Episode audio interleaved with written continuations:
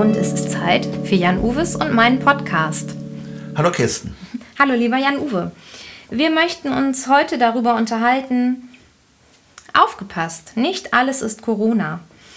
Und möchten uns darauf beziehen, dass Corona gerade im Lebensmittelpunkt von uns allen ist, von Familien, von Kindern.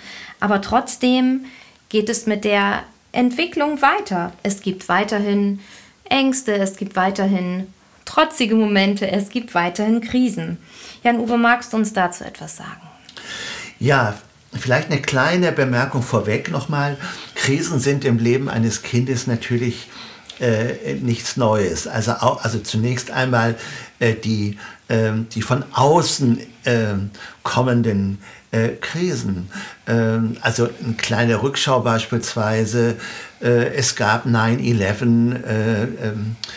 Die, äh, die Terroranschläge in New York, es gab den Irakkrieg beispielsweise, äh, es gibt viele, viele Kriege auf, auf der Welt, ähm, es gibt Erdbeben, es gibt äh, Katastrophen und ähm, nur waren die immer weit aus der Sicht der Kinder äh, äh, weit weg.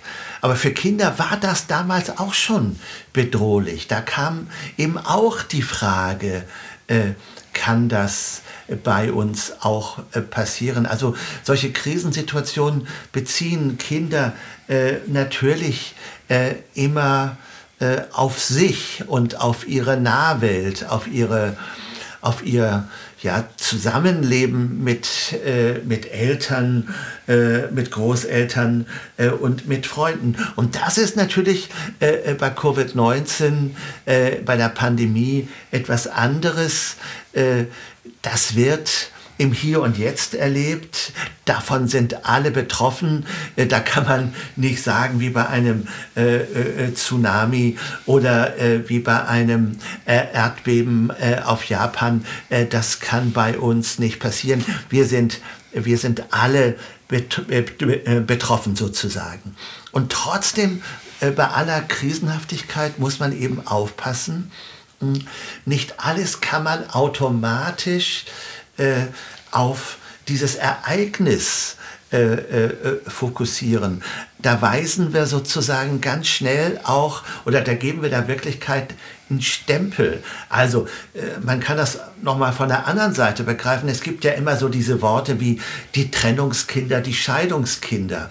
Und das bedeutet, alles das, was das Kind zu tun hat, hat mit Trennung und Scheidung äh, zu tun. Dabei durchlaufen auch diese Kinder bestimmte Entwicklungsphasen. Also, um es mal sozusagen, äh, um es mal auf äh, die jetzige Situation zu übertragen, natürlich durchleben Kinder auch das Trotzalter jetzt. Also, die Kinder machen sich auch jetzt auf äh, äh, in die Welt. Und natürlich durchleben Kinder auch jetzt äh, ihre Pubertät.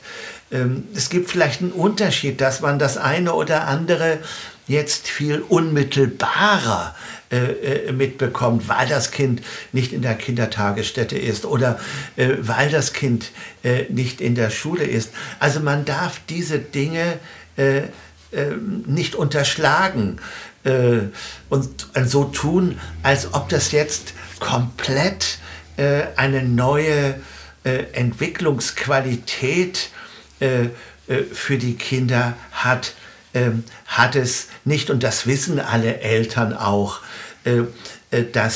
äh, vieles, was das Zusammenleben mit Kindern auf der einen Seite so schön macht und auf der anderen Seite manchmal so stressig werden lässt, äh, dass das einfach weiterläuft. Natürlich, der Geschwister Zoff, den kriege ich jetzt äh, im, äh, im Home Office und im Homeschooling natürlich mehr mit. Ich bekomme die alltäglichen Streitereien äh, äh, intensiver mit und manche, manche Charaktereigenschaften eines Kindes, die ich sonst vielleicht ganz nett finde. Also nehmen wir an, ich habe da eine Schnecke, äh, die geht mir natürlich mit einem Mal ungeheuer auf den Geist. Oder wenn ich nicht eine Schnecke, sondern ICE habe, äh, der ständig äh, durch Wohnung und Haus flitzt, äh, das kriege ich natürlich viel unmittelbarer mit. Aber für mich ist entscheidend, auch immer wieder klar zu haben, äh, viele, viele Themen kriegen vielleicht jetzt noch mal so eine unmittelbare äh, äh, Qualität, aber sie sind nach wie vor da und das darf man äh, nicht äh, unterschlagen, äh, wenn man Eltern und wenn man Kinder äh, in dieser Zeit begleiten will. Also vielleicht auch ein bisschen in die Richtung, ähm, den Kindern nicht das Recht auf Entwicklung zu nehmen, weil als Erwachsene haben wir vielleicht, wie du es gerade schon geschildert hast, wir sind im Homeoffice, es steht ähm, ein Meeting an, etwas Wichtiges muss besprochen werden und dann auch noch der Geschwisterstreit nebenan. Und das kann ja schon auch noch mal uns sehr an unsere eigenen Grenzen bringen. Ja, ähm, ich hatte das, glaube ich, im letzten ähm, äh, Podcast schon gesagt. Ähm, man kommt häufig an seine, an seine Grenzen. Äh, und äh, das kann ich äh, nicht vermeiden. Äh, und natürlich, wenn ich mich vorbereite auf ein Meeting, auf eine Zoom-Konferenz und nebenan äh, ist gerade äh, der Geschwisterstreit äh, sozusagen lautstark, äh, sozusagen geht lautstark äh, vorüber, dann kann ich nicht, dann handle ich möglicherweise nicht pädagogisch wertvoll, äh, sondern äh, dann platz ich auch mal in das Zimmer und ja und sag jetzt ist aber Schluss, jetzt ist aber Ruhe vielleicht sogar, äh, dass ich das noch heftiger sage.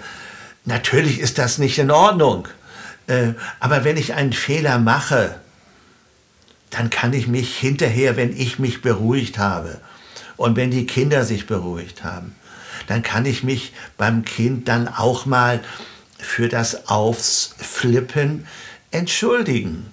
Äh, aber ich kann beispielsweise genauso gut mit den Kindern mal darüber reden, wie es mir in solch einer Situation geht. Oder ich kann die Kinder auch mal ein Stück weit vorbereiten und sage, pass mal auf, in der nächsten halben Stunde habe ich jetzt ein wichtiges Gespräch und ich möchte, dass hier Ruhe ist. Das darf man sehr wohl mal sagen. Man kann sehr wohl seine eigenen Bedürfnisse mal artikulieren in Form von Ich-Botschaften äh, und man kommt trotzdem in den Pädagogenhimmel. Das ist besser als dieses beleidigte, äh, ich habe euch doch nun wirklich darum äh, gebeten, dass ihr bitte schön ruhiger seid. Also ihr macht mich immer fertig. Damit können Kinder nicht umgehen. Kinder können mit Klarheit umgehen und Kinder können auch damit umgehen, wenn sie spüren, da sind die Grenzen meiner Eltern äh, jetzt auch erreicht. Also Offenheit äh, im Umgang in solch einer Situation ist wichtiger und manchmal ist es eben auch zentral, dass ich meine Bedürfnisse hm, als Mutter, als Vater, äh, besser auch als Mann, als Frau, hm, auch mal äh, ja, Geltung verschaffe. Und wenn Kinder äh, das spüren, äh, dass da auch äh, eine Anforderung an mich gestellt wird, dann lösen Kinder das auch ein. Das gilt aber umgekehrt auch für die Eltern. Also auch Kinder haben Bedürfnisse. Auch Kinder wollen mal in ihrem Zimmer ungestört sein und nicht ständig pädagogisch wertvoll miteinander umgehen. Also das ist das, was Jesper Juhl einmal genannt hat, Gleichwürdigkeit. Ich nenne das immer Gleichwertigkeit, sich in seinen äh, verschiedenen Bedürfnislagen äh, auch anzunehmen und anzuerkennen. Und vielleicht auch als Chance, weil es ja sonst vielleicht ein wenig ähm, fernab von der Realität ist, wenn Kinder nur mit den perfekten Eltern, die perfekt pädagogisch reagieren, wenn sie später selbst in, in die Welt hinausgehen und sich auf einmal ganz ungerecht behandelt fühlen oder auf einmal in Konflikte geraten und gar nicht wissen, was mit ihnen geschieht. Also auch dadurch ein Stück weit Realität, Überforderung und auch Fehler miteinander reden. Also all diese Prozesse auch als Lernchance? Also von äh, Fröbel gibt es ja diesen wunderbaren Satz, Erziehung ist Vorbild und Liebe. Ähm, und Vorbild heißt vorleben, äh, nicht vorlabern, vorleben. Und das bedeutet auch, äh, dass ich Fehler mache. Das heißt aber auch, dass ich mich für einen begangenen Fehler entschuldige. Also wenn ich einen Fehler mache gegenüber den Kindern, weil ich gebrüllt habe, beispielsweise, und ich mich hinterher äh, dafür entschuldige, aufrecht entschuldige, äh, dann gebe ich auch ein Vorbild für äh, den Umgang mit Fehlern. Also, ich kann einen Fehler machen, aber dann ist es wichtig, mich dafür zu entschuldigen. Also auch dem Kind zu zeigen, du darfst Fehler machen, aber wenn du das gemacht hast, dann ist es auch wichtig, dass du dich für diesen Fehler aufrichtig entschuldigst. Und äh, von daher ist dieses authentische Miteinander umgehen ausgesprochen wichtig. Äh, Familienalltag, das ist keine Selbsterfahrungsgruppe, äh, sondern äh, das hat zu tun äh, ganz viel mit Reibung. Und wo Reibung ist, da ist Wärme. Und Wärme, äh, und Wärme, wo Wärme ist, da ist Beziehung. Und das ist genau das, was Kinder in diesen Zeiten äh, momentan äh, von ihren Eltern brauchen. Es sind so drei Dinge. Die, die, die Kinder heute brauchen äh, von ihren Eltern Verlässlichkeit. Ich habe das mal in einem anderen Podcast genannt. Eltern sind wie Leuchttürme, die am Eingang des Hafens stehen und den Kindern zeigen, zeigen, ihr könnt hier einlaufen, wenn die Stürme toben. Sie brauchen diese Verlässlichkeiten. Äh, Eltern sind da, gerade in diesen Zeiten. Wenn Eltern nicht verlässlich sind, dann kommen sich Kinder verlassen vor. Und das ist ein Gefühl, was sie nicht aushalten. Also Verlässlichkeit. Das Zweite daraus resultierend ist, Kinder brauchen ehrliche Eltern. Das heißt also auch äh, eine Situation nicht schön zu reden, aber auch Perspektiven nicht schwarz zu malen.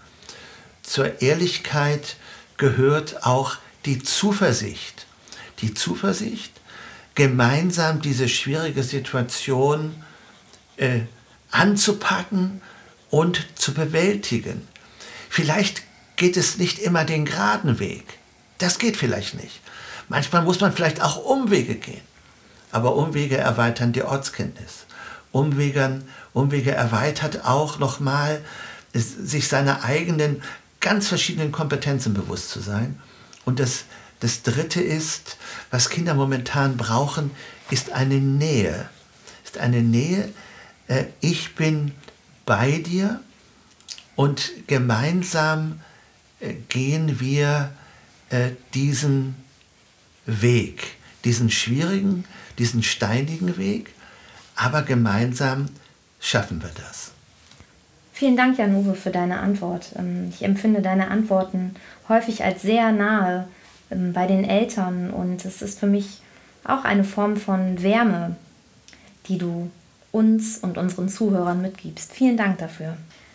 Liebe Zuhörerinnen, auch Jan-Uwe und ich haben uns mit unseren ersten Podcast-Folgen, denen Sie gelauscht haben, auf einen, auf einen neuen Weg begeben.